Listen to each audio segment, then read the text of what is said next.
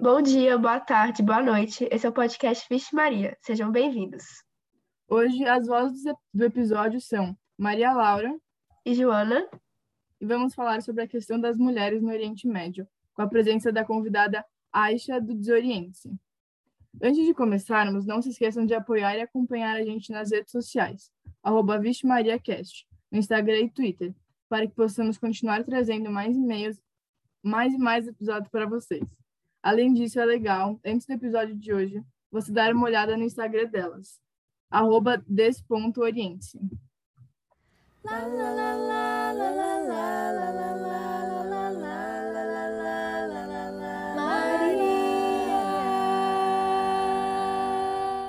Recentemente, acho que todo mundo viu, essa pauta ficou muito relevante, principalmente nas redes sociais, né? Que a reinstalação do Talibã no Afeganistão levantou a pauta das mulheres é, afegãs e de outras mulheres do Oriente Médio e da violência que elas sofrem né, diariamente.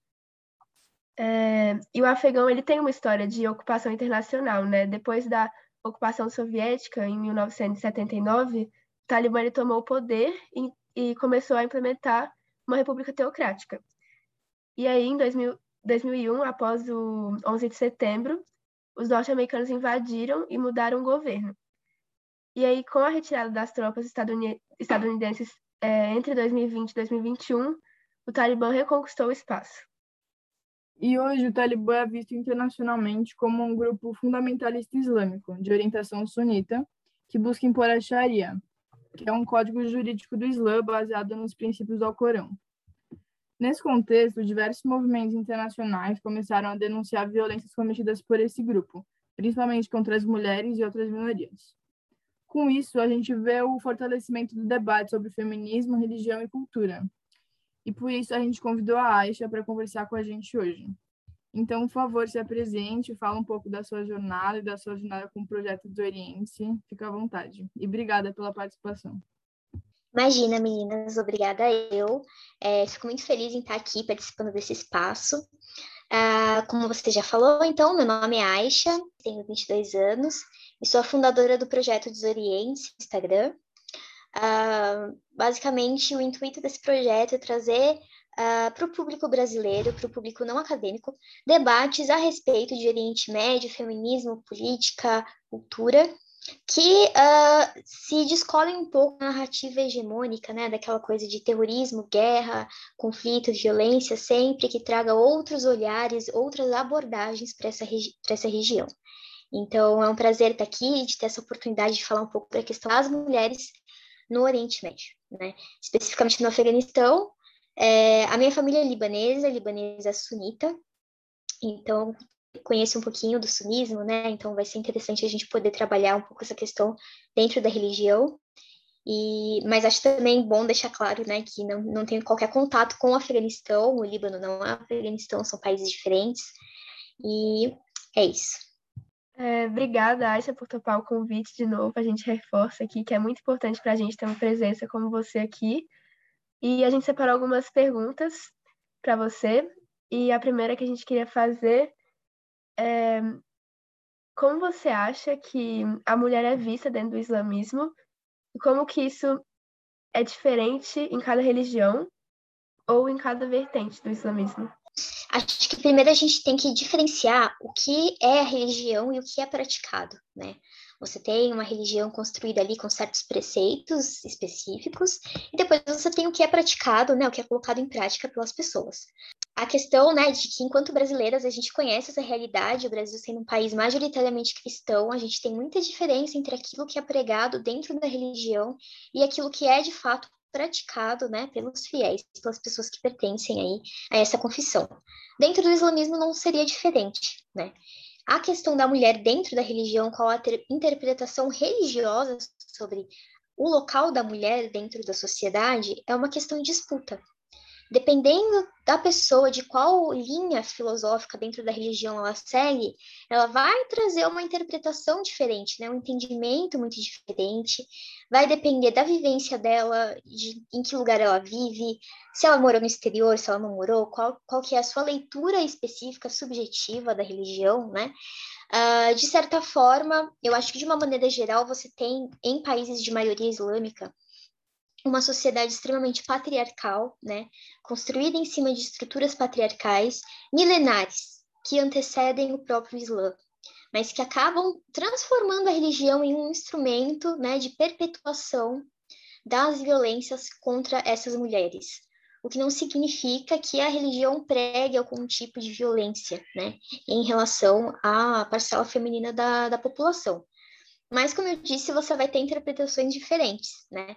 Você tem algumas grandes sociólogas do Oriente Médio, né, como a, Fátima Mernissi, por exemplo, que é uma socióloga marroquina, uh, que ela vai entender que a religião, dentro dela, ela traz uma construção misógina, que a mulher, é, ao contrário do que uh, as pessoas acreditam, a mulher ela não é vista como fraca dentro do Islã, ela seria vista como forte, como uma fonte de perturbação na construção social. Então, a mulher ela teria esse poder de distrair o fiel da sua relação com Deus, né? Então, ela seria sedutora, ela poderia induzir o que a gente chama de fitna, que é uma palavra que pode ser utilizada tanto para falar sobre uma mulher muito bonita, quanto sobre é, quanto ter o significado de caos, né? É muito interessante a gente pensar nessa construção. Eu sei que dependendo do país muda. No Iraque, por exemplo, fitna uma palavra com um sentido muito forte. Tem um sentido de separação, de divórcio, de, de cisão, sabe? Então, é inter interessante a gente ver como esse tipo de conceito está impregnado nas palavras, né? Mas, por outro lado, você tem outras mulheres, outras acadêmicas, como a Asma Barlas, a Amina Wadud, que são mulheres muçulmanas, que são teólogas, né, que estudaram o Islã dentro da universidade, que vão dizer que não, que o Islã é, ele não é por si só uma força patriarcal, uma força misógina, que muito pelo contrário, ela buscaria reverter, inverter uh, as construções patriarcais dentro da Península Arábica, né? Lembrando que o islamismo ele surge ali num lugar, num tempo muito específico, que é a Península Arábica no século VII, né? Uh, você tem ali uma, uma situação de, poli, é, de politeísmo, né? É, em Meca era um, um, um, grande centro de culto, há uma série de ídolos. Você também tinha uma presença muito grande de cristãos, de judeus. Então aqui que o Islã se insere nessa tradição judaica, principalmente, né? Que vai após um tempo é, gerar o cristianismo e posteriormente o cristianismo, é, o islamismo, desculpa. Então você tem tudo isso, além de toda a carga já presente, de toda a construção social, econômica, histórica presente naquela região, você ainda tem toda essa carga é, do monoteísmo abraâmico, né, que vem ali da região do Levante. Uh, dessa maneira, essas mulheres, elas estão dizendo o quê? Que a religião, ela prega uma, uma equidade entre os gêneros, mas aqui a gente precisa ter cuidado, né, que não é a mesma concepção que a gente tem no feminismo ocidental, né? As mulheres, principalmente as feministas islâmicas, elas entendem que homens e mulheres devem ser iguais, mas que possuem papéis diferentes dentro da sociedade. Então, elas dizem que elas entendem que o papel da mulher é o de ser mãe, de ser a genitora, mas em que momento algum isso deve impedir a inserção dela no mercado de trabalho, a sua participação dentro da política, a sua liberdade individual de sair, de se vestir da maneira que quiser, etc. Então, é uma concepção diferente do feminismo que a gente está acostumada a conhecer aqui no Brasil, por exemplo, ou no Ocidente, né? Uh, elas vão dizer, enfim, que uh, a religião prega essa equidade, mas que ela não é praticada. Então, que a religião praticada durante os últimos 1.400 anos é um desvio da fé original, um desvio que rouba das mulheres todos os direitos que são garantidos a elas pela escritura corânica, né? E entre esses direitos estão uma série desde o divórcio, né, a mulher muçulmana ela tem o direito ao divórcio dentro da religião, o direito à herança, o direito até o seu próprio, o seu próprio é, patrimônio, né, o seu próprio dinheiro, uh, mesmo o direito ao prazer sexual é uma coisa que costuma assustar as pessoas, né? Dentro do Corão você tem essa essa asseguração de que o marido deve satisfazer essa esposa, mas aí também a gente está pensando numa relação sempre heterossexual, heteronormativa, né?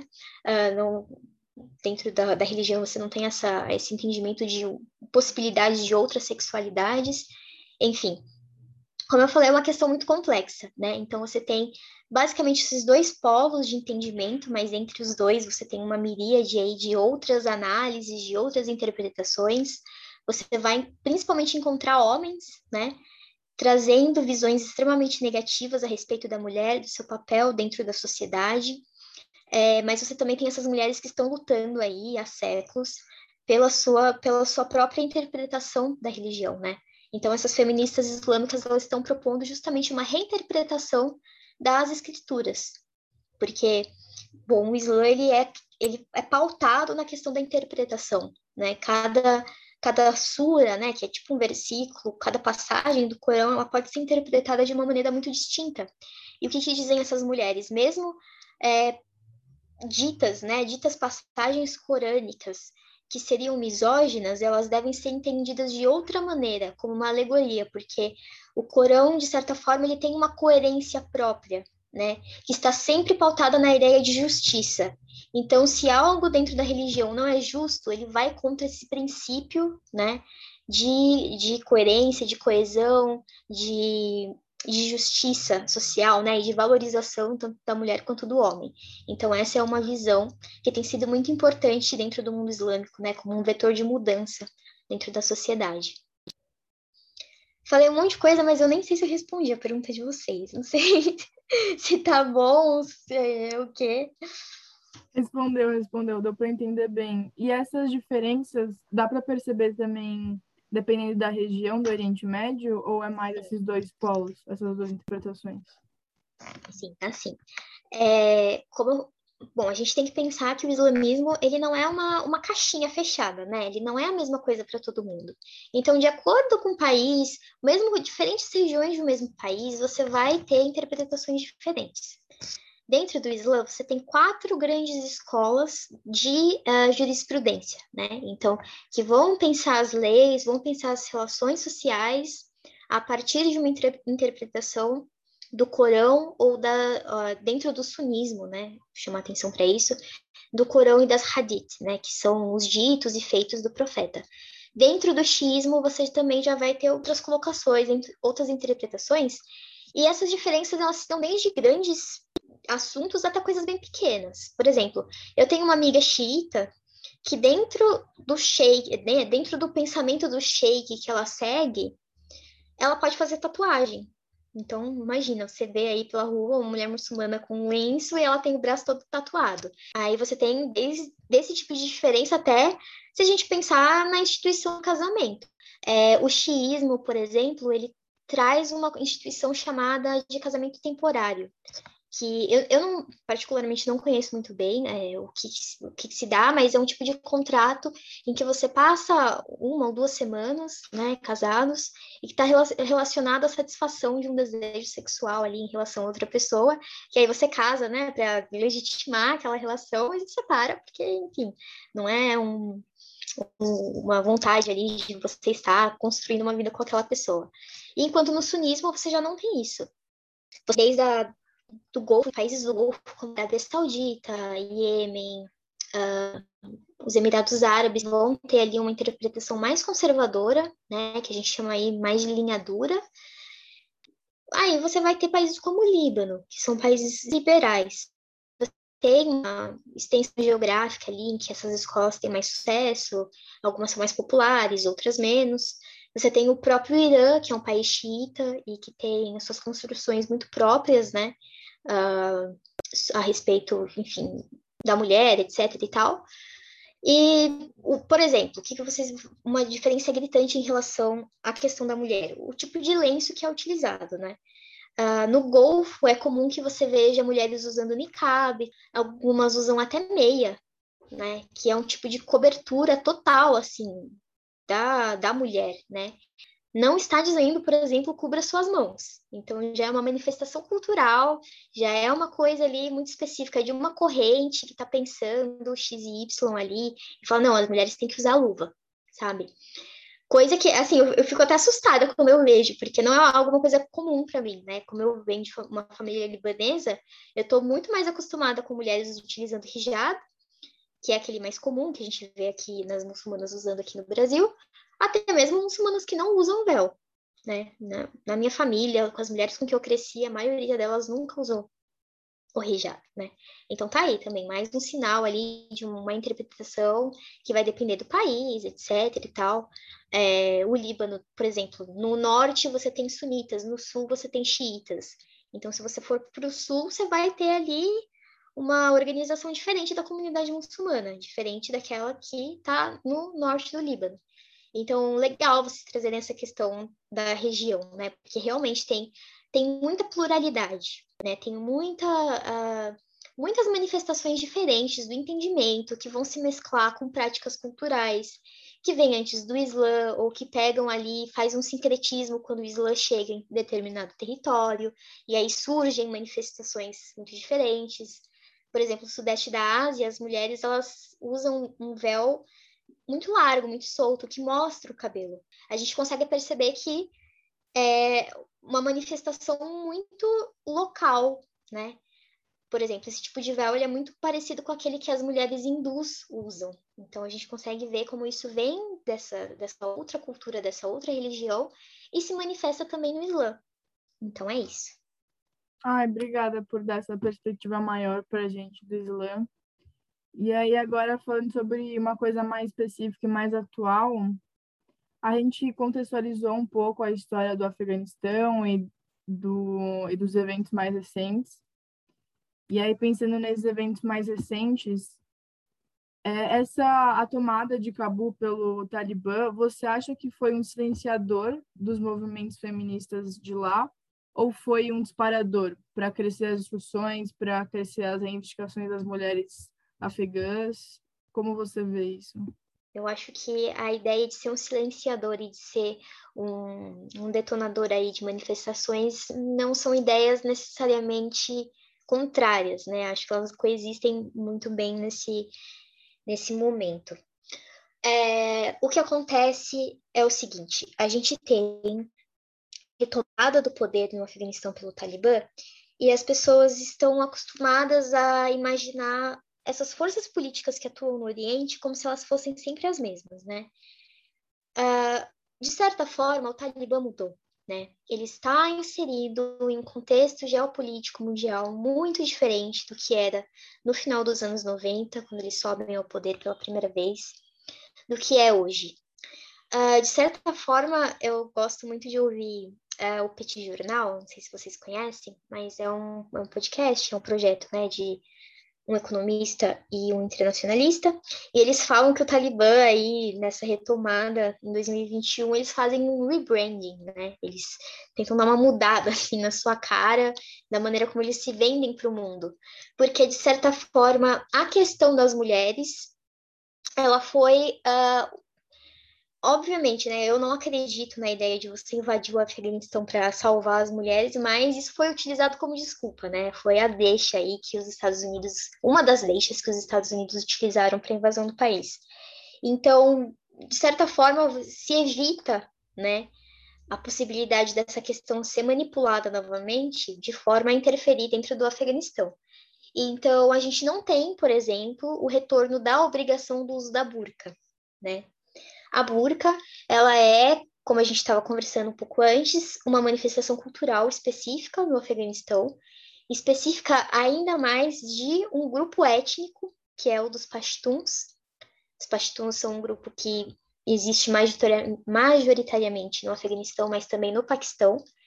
Mas, mesmo sendo majoritários, eles compreendem 50% né, da população afegã. E aí você tem outras etnias dentro daquele espaço.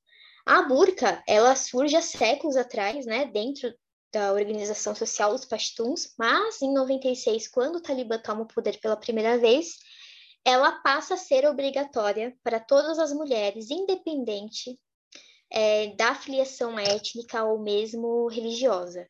Então, mulheres cristãs que, sei lá, vivessem no Afeganistão, não, tem que sair de burca. Mulheres xiitas que são uma que fazem parte da minoria Hazara, né, dentro do Afeganistão, usa burca também. Mulheres sunitas pashtuns que não utilizavam a burca, não, vai colocar a burca também. Então, hoje em dia, isso seria mais complicado, né? E nos anos 90, as mulheres uh, se organizaram né, de modo a resistir a esse governo opressor em todos os âmbitos que a gente puder pensar, né? não apenas na questão de gênero, mas na questão econômica, social, na questão uh, política, principalmente. Né? As violências contra o Afeganistão cometidas pelo Talibã, elas de maneira alguma se limitam à questão de gênero, vai muito além. Eu, particularmente, entendo que as violências do Talibã uh, em relação ao gênero são apenas uma das faces, né, da, do que é o Talibã, e talvez nem seja a questão principal, né. Eu gosto muito mais de pensar como o Talibã está ali perpetuando uma série de, de ligações, de relações sociais e econômicas excludentes, né, que deixam boa parte do país na miséria, na fome absoluta, e que seriam não não entendo como mais urgentes, né? Eu não gosto dessa posição de você deixar a questão de gênero sempre para o segundo plano, mas acho que se apaga, né? Essas outras violências e essa inserção do Talibã em um sistema mundial aí uh, que, per, que perpetua uma série de relações econômicas e sociais, né? Porque o Talibã, de certa forma, ele não está desafiando o status quo. Ele está só trocando as pessoas que estão no poder, né? Mas você não está fazendo uma mudança de fato, né, das relações dentro da sociedade afegã. Você não tem uma redistribuição de terra, você não tem uma política pública de educação, de, de enfim, sei lá, saneamento básico, essas coisas, né? Você só está trocando ali senhores de guerra, grandes, grandes detentores é, do poder econômico no país por um grupo ali uh, mais pauperizado, mas que está buscando aí o poder, né? E aí a questão de gênero é uma das faces do, do, do Talibã, mas não, é, não seria a única, né? Você tem as mulheres se organizando, né? Eu acho, acho interessante a gente falar isso. A gente sempre, a gente não entende a mulher como um papel, de, é, como um sujeito da história. Eu ia dizer que a gente tem, por exemplo, vamos fazer um livro sobre as cruzadas, tá? ah, vamos fazer um livro sobre a cruzada e as mulheres. Porque as mulheres, simplesmente, você tem que chamar atenção, elas também estavam ali, porque você nunca vai entender, ah, se aconteceu alguma coisa, as cruzadas, sei lá, a Revolução Industrial, você nunca vai ter a mulher participando daquilo, você sempre vai estar falando de homens, né? Então, ah, vamos falar sobre Afeganistão, Afeganistão e mulheres. Não, calma lá, as mulheres sempre estiveram ali resistindo das maneiras que eram possíveis para elas, né? Então, se a gente pensar desde os anos 70, você tem uma organização formal, que é a ARAUA, que é um acrônimo aí para inglês, né? É, Associação Revolucionária das Mulheres Afegãs, que uh, estão se organizando de maneira a, é, como fala, registrar violações de direitos humanos desde os anos 70. Então, antes mesmo dos soviéticos chegarem no Afeganistão, ali no momento em que você tinha uma disputa no poder entre várias classes políticas, você tem até a subida ao poder de um grupo comunista, né, nos anos 70, pela Revolução Saúde. Então, o que, que essas mulheres estão fazendo? Monitorando a questão de gênero, é, trabalhando na questão de, de politização das mulheres, fazendo trabalho de alfabetização, porque o, o Afeganistão é um país com, alta, com taxas altíssimas de analfabetismo, principalmente entre as mulheres, então, elas estão, desde antes de tudo isso que está acontecendo agora, trabalhando, se organizando, né? É, e quando o Talibã chega ao poder em 1996, elas têm um papel fundamental em monitorar as violações de direitos humanos.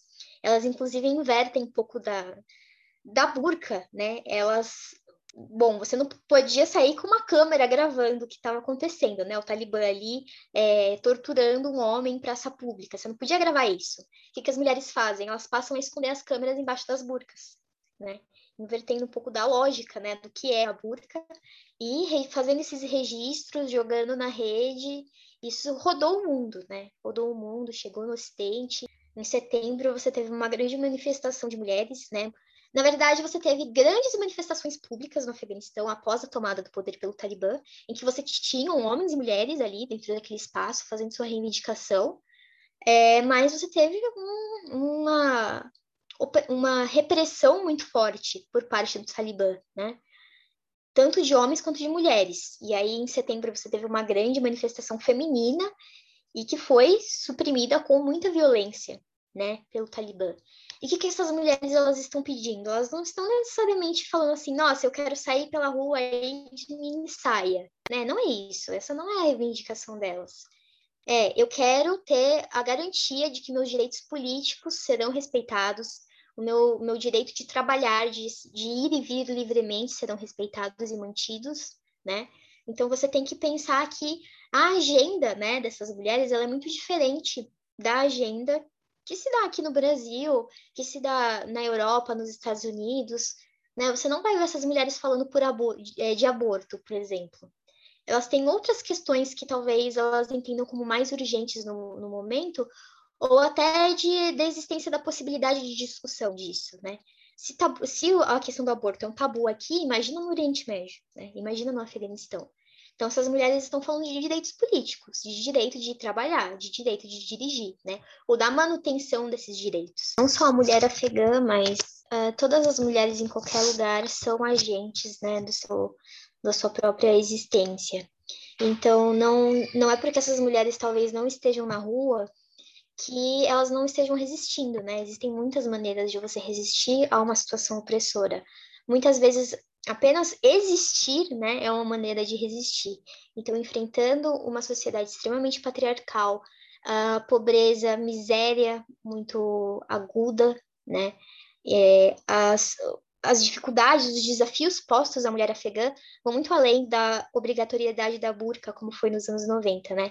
Se passa também pela questão da, da invasão estrangeira, né? Da possibilidade de um, um soldado matar o seu marido, seu filho, seu pai.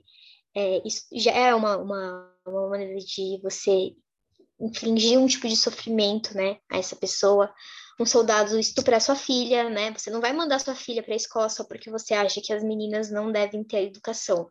Você não vai mandar sua filha para a escola porque ela não tem banheiro, não tem é, infraestrutura, né? A escola dela foi bombardeada, você tem medo de que um soldado a intercepte no meio do caminho, a, a estupre, etc né? A questão de você não pão na sua mesa, a questão de o seu país não não é, tá tão desestruturado, né? Tão destruído que você não consegue trabalhar não porque você não tem acesso ao mercado de trabalho pela cultura, né? Porque não tem emprego, né? Não tem, não tem comércio, não tem universidade, não tem todas essas coisas. Então acho bom a gente entender que sim, né? A questão de gênero é uma questão muito complicada e delicada dentro do Afeganistão, mas outras opressões também estão muito presentes né, na vida dessas mulheres. Eu acho que com isso eu termino essa, essa segunda questão. Maria! Muito interessante o que você falou agora no final. É até um pouco revolucionário, eu acho, um pouco poético também. É de que existir é uma forma de resistência. Achei muito bonito. E retomando um pouco a sua fala que você falou, uma parte sobre como a gente enxerga a entrada do Talibã aqui, né, do outro lado do mundo, eu queria fazer um gancho e perguntar sobre a reação do Ocidente. Você acha que até que ponto essas expressões do Ocidente são reivindicações e denúncias válidas e até que ponto é, elas fazem parte de uma noção de superioridade do Ocidente? Ah, excelente pergunta.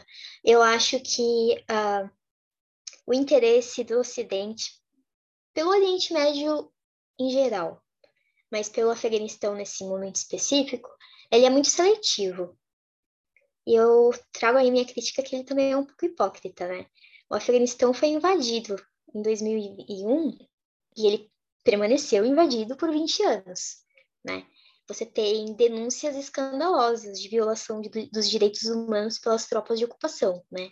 Não sei se vocês ficaram sabendo, mas no final do ano passado você teve a revelação do relatório Brereton, que foi feito pelas Forças Armadas Australianas, denunciando uh, uma espécie de jogo de caçada humana feita pelos seus, os seus soldados em território afegão. Então, o que, que os seus soldados faziam, né? Soldados de elite, um batalhão ultra especializado, que saía às ruas assassinando civis e fazendo um score, assim. É, quem fazia mais pontos, né? É, quantos civis eles conseguiam abater e crescer aí no, no ranking. Então, isso é coisa de filme, né? Quando saiu o Bacurau, não sei se vocês assistiram, mas o choque com o enredo, e meu Deus, né? Que revolucionário. Não, né? Isso aconteceu. Quem ouviu falar sobre esse relatório?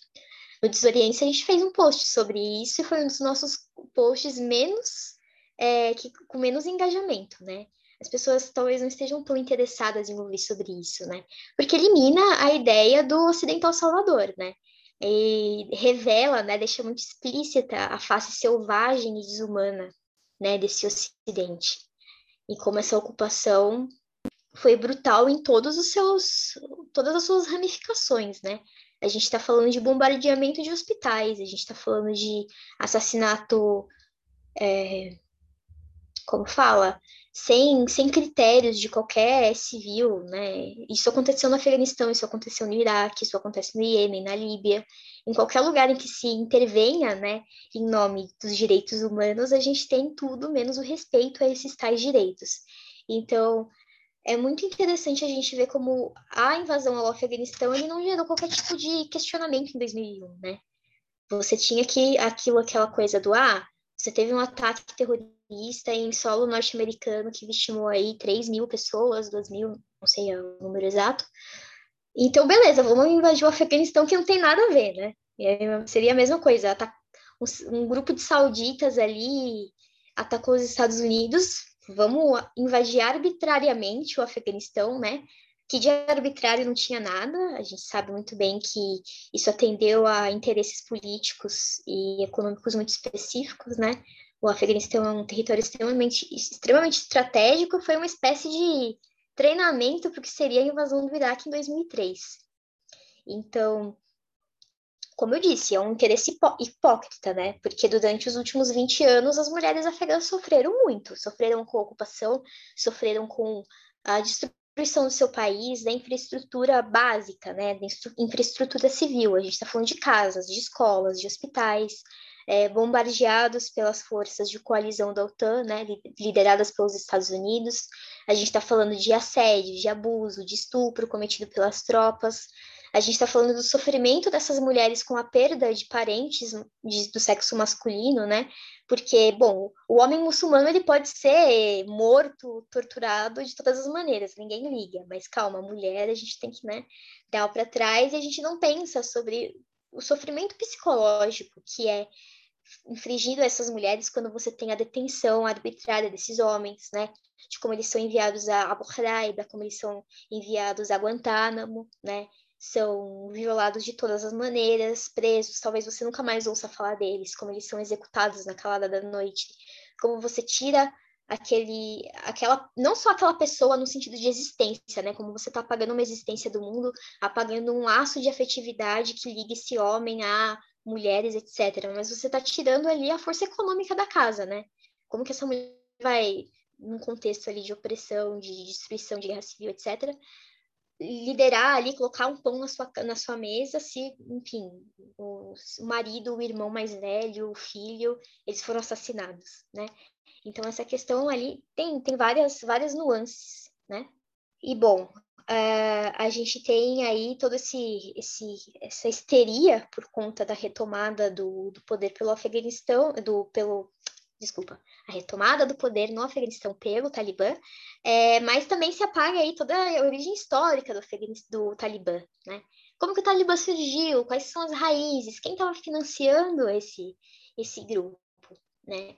É, a gente sabe que durante os anos 70, os anos 80, os Estados Unidos, outros países ocidentais investiram pesadamente em é, milícias, em grupos armados de, de é, tendência né, de corrente islamita, que é uma interpretação muito particular do Islã, né, por certos grupos, de forma a minar uh, os regimes de caráter socialista que surgiram na região.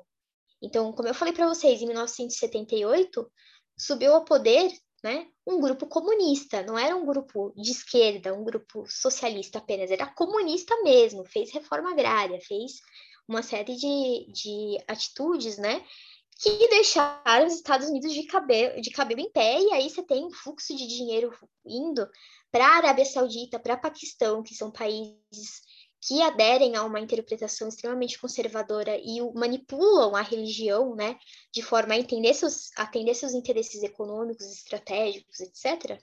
Então, a CIA repassava dinheiro para o Paquistão e o Paquistão investia ali naqueles guerrilheiros que a gente chama de mujahideen, que depois da, do fim da invasão soviética em 89 vão acabar se reagrupando e formar o Talibã em 1994, durante a guerra civil no país, né? Então aí, quem que fala sobre isso? Quem que está escandalizado com, com essas origens aí do Talibã? Ninguém, né? Mas não, eles vão é, fazer as mulheres saírem de burca na rua. Eu acho que falta, falta muita coisa, falta entendimento do que é o islamismo, falta entendimento básico de como as, as estruturas políticas funcionam no mundo, né? As pessoas entendem que o Talibã é só um grupo de uns loucos, assim, que são super radicais, ou que então isso que é o Islã, né? Todo, todo muçulmano é assim e que eles são, só estão aplicando a religião. Não, né? Você, a gente tem esse movimento do que a gente chama Islã político, né? Está atendendo a uma série de interesses muito específicos, né? Então, é, é complicado a gente resumir essa questão a simplesmente fanatismo, a uma simples misoginia que não tem base em qualquer outro tipo de coisa, né? Uh, esses grupos eles existem e se mantêm no poder, né, por uma série de motivos aí, muito dinheiro, muito dinheiro que flui do Golfo, muito dinheiro que flui aí de grandes, grandes líderes inomeáveis aí que ocidentais, etc, né? Uh, existe um motivo pelo qual o Oriente Médio é tão instável, né? tão sujeito a esse tipo de, de violações, de conflitos, etc. É atender os interesses né, do grande capital que está tá aí por trás, movendo suas patinhas ali para conseguir tirar o máximo possível de tudo e todos que aparecem no seu caminho.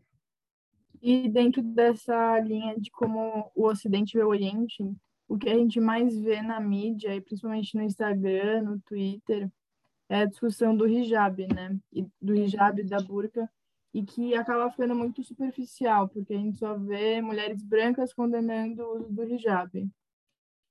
E aí a gente queria perguntar como você vê os dessa vestimenta, de variações dessa vestimenta, se você vê como uma forma de opressão, como muitas mulheres ocidentais veem, ou se você vê como uma manifestação da religiosidade, ou mais algo nessa linha. Legal. Olha, acho que tudo no mundo é muito vai é muito plural, sabe? A gente é difícil a gente fazer uma afirmação fechada sobre alguma coisa. Imagine então sobre uma manifestação religiosa cultural como o uso do véu, né? É, o véu ele pode ser opressor na mesma medida que ele pode ser libertador, na mesma medida em que ele pode ser uma manifestação de subjetividade, da sua religiosidade, uma manifestação até de moda. Conheço uma moça que chegou a usar o hijab por um tempo porque todas as amigas dela colocaram. A família dela, inclusive, era contra, falava: não, tira isso, nada a ver você usar, tipo, não é muito. É, apesar da família ser muçulmana, não acreditavam muito naquilo, né, no uso do véu, mas ela colocou porque todas as amigas colocaram, sabe? Então você também tem isso, né? As pessoas costumam achar que é, o véu ele é uma coisa imposta, né? Que se você não usar, você vai sofrer algum tipo de sanção. O único país do mundo que tem o hijab como, é, como uma obrigação é o Irã. E o Irã nem mesmo é um país árabe, né? As pessoas costumam ligar isso. País árabe islamismo, não. O Irã é um país persa aí, com sua própria história, um, um Islã muito específico, né? Um, um Islã, o Islã xiita iraniano ele é muito característico da, daquele, daquela sociedade. É, e você tem mais de 50 países que são majoritariamente muçulmanos, e desses 50, só um né, coloca essa obrigação. Obrigação que eu acho muito. Um, acho bom deixar claro que eu sou completamente contra, da mesma maneira que eu sou contra a, a proibição do uso do hijab, eu sou contra a a compulsoriedade do uso dele, né? Uh, você tem grandes ativistas iranianas que se manifestam aí pelo fim da obrigatoriedade, gente, que palavra difícil de falar, mas que, como Massi Alinejad, que é uma jornalista, ela tem um livro muito bom falando sobre a luta dela contra essa imposição, né? É, enfim, mas na grande maioria das outras sociedades isso não é obrigatório no sentido de você ter uma lei, né? De você ter, ah, o Estado está por trás disso, se você não usar, você vai ter uma multa, vai sofrer uma multa, vai ser presa, etc. Tal, né? Não é assim que funciona. Eu acho que de maneira geral você tem um entendimento, né, que o uso do hijab é obrigatório dentro da religião, mas que é um compromisso da mulher com Deus. Então, se ela não usa, é uma questão dela, uma questão de estar se preparando, né, ou de não estar preparada ainda. É, de certa forma, o, esse uso que a gente vê hoje, né, ele tem se intensificado nas últimas décadas. Durante as primeiras cinco ou seis décadas do século XX, o hijab ele quase desapareceu do cenário urbano do Oriente Médio. Você teve ali uma configuração social histórica muito específica, que foi minando cada vez mais a influência da religião na esfera pública, de assim, de chegar nos anos 50, nos 60 e ter um vídeo muito bom do Gamal Abdel Nasser, que foi líder do Egito, né, durante o período do pan-arabismo, que apesar de serem muçulmanos ali no poder, é, eles tinham uma retórica né, do Islã na sua, na sua linguagem política, mas eles tinham uma agenda muito laica. E aí tem um vídeo em preto e branco, assim, que o, ele tá falando para uma multidão, uma multidão masculina, inclusive, e ele, ele ri, né? Ele dá risada, fala assim: ah, daqui a pouco esses líderes religiosos vão querer que a gente coloque o hijab na cabeça das nossas mulheres. E assim, o público cai na gargalhada, como se ele estivesse falando um absurdo. Tipo, como assim um homem obrigar uma mulher a usar hijab, ou mesmo a ideia de uma mulher de hijab, né? Se você chegar no Egito hoje, você vai ver que a maior parte das mulheres usam, né? 50, 60 anos depois disso, a situação se inverteu completamente. E eu acho interessante chamar atenção para isso, né? Como as sociedades islâmicas, elas também são históricas, elas também atravessam uma série de transformações e de mudanças, né? E que a gente tem que desnaturalizar o presente, né? Não é porque as coisas são assim, elas sempre foram assim e sempre serão, né? Você tem uma série de forças sociais atuando aí nessa, nessa questão. Então, da mesma maneira que, como eu, eu falei para vocês, a obrigatoriedade do uso do véu no Irã é uma uh, você tem muitas mulheres que o, o, colocam porque se sentem bem com aquilo, porque elas entendem que aquilo faz parte da sua fé. Principalmente no Ocidente, você vai ter mulheres que utilizam de maneira a afirmar a sua identidade, né? Como uma pessoa pertencente a uma tradição muito distinta, né? Uh, se a gente for para a área acadêmica, né, não vou entrar nisso, fica aí o convite para o pessoal que quiser se aprofundar mais com o Drive do Desoriente, que está na nossa bio, tem muito texto sobre isso, muitos livros. Ser, você também vai ter visões muito distintas. Você vai ter desde uma construção histórica do que é o véu, vocês vão descobrir que ele antecede o Islã em milênios, né? As mulheres de Atenas, na Grécia, utilizavam o véu, as mulheres cristãs, as mulheres judias utilizavam o véu até o século XX, ali na região do Oriente Médio. Então, as judias que moravam, que nunca deixaram o Oriente Médio, elas usavam o véu até né, a criação do Estado de Israel, que acaba pagando uma, uma, também como um modelo de modernidade, uma coisa de, de, se diferenciar das mulheres muçulmanas, né, diferenciar as cristãs e judias das muçulmanas. Enfim, o véu ele é um fenômeno, e enquanto fenômeno ele é extremamente amplo, extremamente complexo, e a gente não pode reduzir ele a, ah, ele é opressor, ah, ele não é opressor, calma. Ele tem, né, ele se configura de maneiras muito distintas de acordo com os indivíduos. Nossa, obrigada por aprofundar essa questão do, do véu, porque a gente sempre vê de jeito muito raso, né? Eu, por exemplo, não sabia que a obrigação era só no Irã. Pensava, eu sabia que não era em todos os países, claro, mas pensava que era em mais. E... Não, é, eu, eu achava, quando eu criei o Desoriente, eu achava que, que na Arábia Saudita também era obrigatório. E aí eu comecei a seguir uma, uma brasileira que mora lá, não sei se vocês conhecem a, a Iris, que é arroba Vida nas Arábias. Ela é brasileira, se converteu e mora na Arábia Saudita. Eu descobri que não, que não é obrigatório, nunca foi, né? Uh, essa jornalista que eu falei para vocês, ela fala sobre a família dela e ela fala que mesmo em casa, né? Em casa você não precisa usar o véu, porque você tá entre seus familiares, né? É só em público que você tem que usar.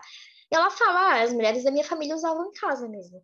Né? Mesmo na frente do marido, dos filhos, elas continuavam usando. Então, você tem, tá, aquilo que a religião está falando, X e Y.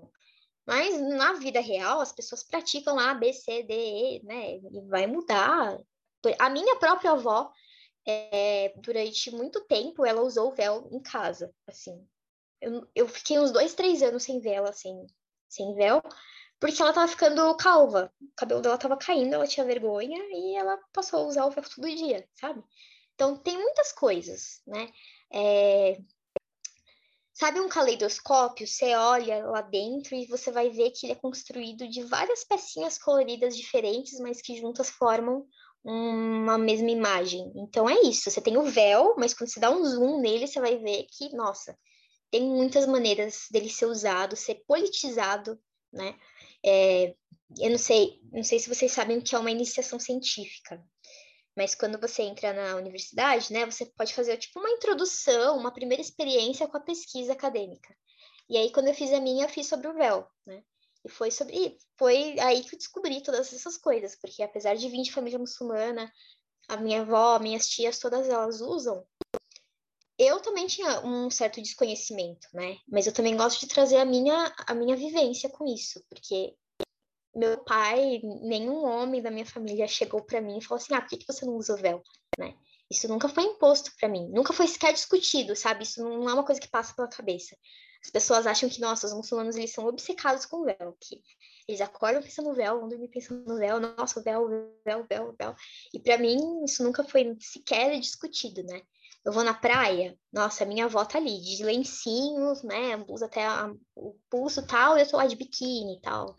Então, as pessoas são muito plurais, né? E como a religião, enquanto fenômeno social, fenômeno humano, ele sempre vai propiciar uma série de interpretações, uma série de práticas muito diferentes. Então é muito problemático quando a gente fala, ah, os muçulmanos, eles X. Os muçulmanos agem dessa maneira, os muçulmanos agem daquela outra maneira. Calma, que muçulmano, né? De onde você está falando, de quem você está falando, né? Por exemplo, eu venho de uma família relativamente secular libanesa.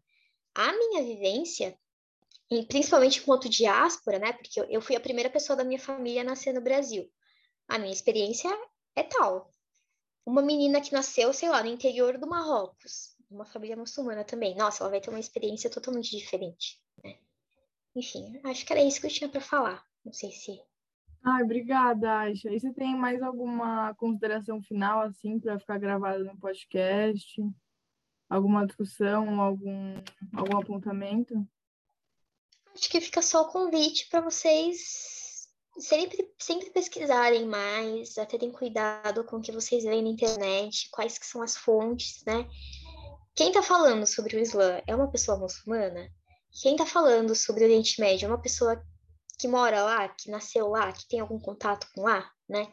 A gente sempre tem que ter muito cuidado com as abordagens, né, sobre essa região, sobre essa religião, sempre procurar ir atrás de pessoas que realmente vivem aquilo, né? Porque elas vão poder afirmar, fazer afirmações outras, né? Trazer outros olhares, outras análises. Quando a gente fala sobre o Oriente Médio, né, não é que a questão da guerra não exista, né? Quando eu falo, ah, vamos desconstruir essa ideia de que só tem guerra, só tem violência, que todos os homens são os brutos, todas as mulheres são oprimidas. Não significa que essas coisas não existem.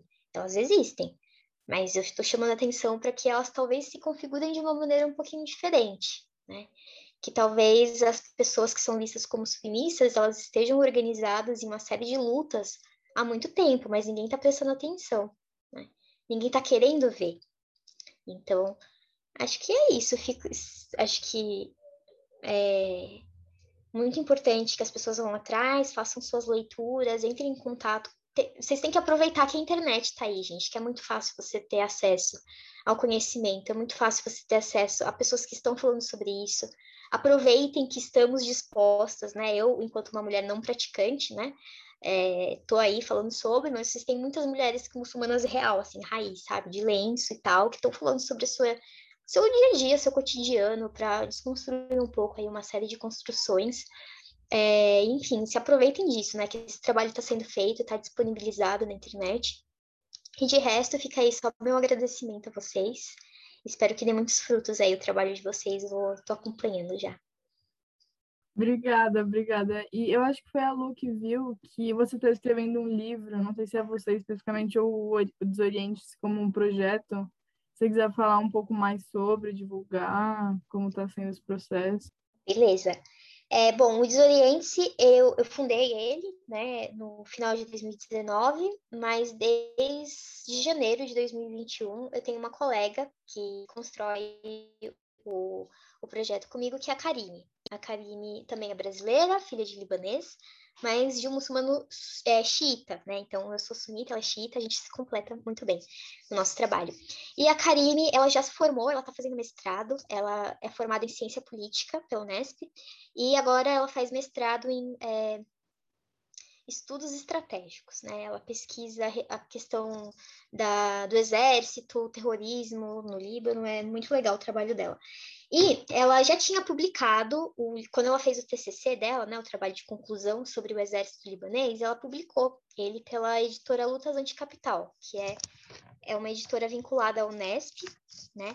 É uma editora que tem um, um trabalho muito legal é, ligado a é, disseminação de conhecimento e de informação numa linguagem mais simples, né? Então, eles têm uma, uma pequena coleção, por exemplo, sobre economia. Eles têm um livro muito legal, que é um livro pequenininho, que é uma introdução, né, ao público leigo e a estudantes de ensino médio, né? Que vão ter um primeiro contato com essas discussões que são importantes, né? Enfim, eles têm esse selo, e aí eles fizeram essa encomenda para a Karine, né? Pediram um, um pequeno livro introdutório a aos debates de Oriente Médio. E aí ela me convidou, né? Ela fez a organização. Então é um livro que tem cinco capítulos. Nós escrevemos o último, escrevemos juntos, né? Um capítulo sobre é, o Oriente Médio no século XX. Eu falo um pouco sobre pan-arabismo, ela fala sobre Primavera Árabe, e aí a gente tem outros quatro convidados que já são doutores, né, pesquisadores reais, assim, é, falando sobre a é, questão de mulheres, cristianismo no Oriente Médio, sobre a origem dos povos árabes e sua expansão, e sobre islamofobia. Então, é um livro que é, já está em pré-venda, né? Ele vai chegar na editora no dia 1 é, de novembro. Então, quem quiser fazer, comprar, já corre lá, que ele está com... Se eu não me engano, como é pré-venda, eu acho que o valor dele está um pouquinho mais baixo. É, e é isso, ele é um livro introdutório, trazendo os conceitos principais, assim, é, os principais pontos de debate para um primeiro contato com esses debates, né? Mas sem perder o rigor acadêmico, sem perder a qualidade, mas numa linguagem um pouquinho mais acessível do que seria um livro aí escrito por um, por um outro público, né? Para um público acadêmico. Então, é, faz parte desse nosso trabalho de tornar mais acessível, né, a conhecimento a respeito de Oriente Médio. Ai, que bacana. E como chama o livro? Ah, falei tudo, menos o nome do livro, né? Ele se chama Ahlan Usahlan, que é uma expressão em árabe que significa seja bem-vindo. É, e o subtítulo é Uma Introdução aos Mundos Árabes. Né? Gosto muito desse plural, porque ele mostra pra gente que o próprio mundo árabe é plural, né? Existem uma série de realidades. É, porque qual, qual o motivo da escolha desse nome, né? Porque a questão da hospitalidade é um dos pilares da cultura árabe, vai ser a primeira coisa que você vai entrar.